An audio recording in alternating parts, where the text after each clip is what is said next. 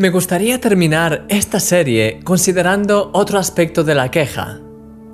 ¿Qué pasa cuando son otras personas las que se quejan contra ti? Yo pasé por una situación así hace muchos años. Era responsable de una de las áreas de la iglesia y poco a poco las quejas empezaron a multiplicarse por parte de personas que estaban involucradas en ese área.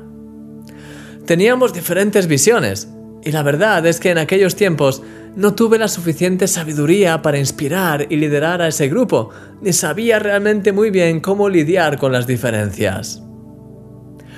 Pude experimentar lo que es el ser blanco de las críticas, acusaciones, quejas, chismes y todo tipo de malas actitudes durante meses.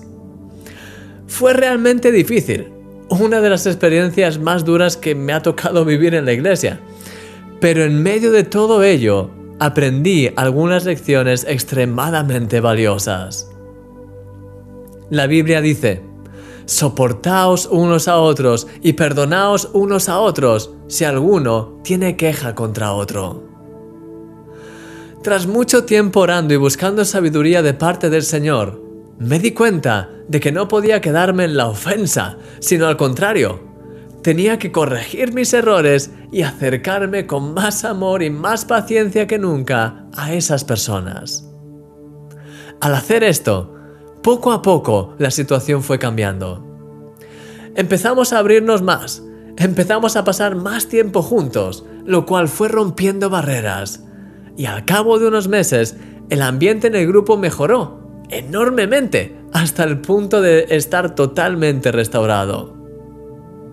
Fue precioso poder dejar atrás los malos entendidos, perdonarnos y crecer juntos en nuestra relación en la iglesia. Querido amigo, no dejes que la queja destroce tus relaciones. El enemigo siempre trata de crear división y la queja, la murmuración, la crítica son una herramienta extraordinaria de las tinieblas para ello. Decide apartar esa queja especialmente, decide apartarla para siempre de tu vida y reemplazarla por amor y paciencia. El resultado que obtendrás de ello será mil veces mejor, te lo puedo garantizar. Mi querido amigo, una nueva vida libre de todo tipo de queja te está esperando. ¿Y sabes por qué?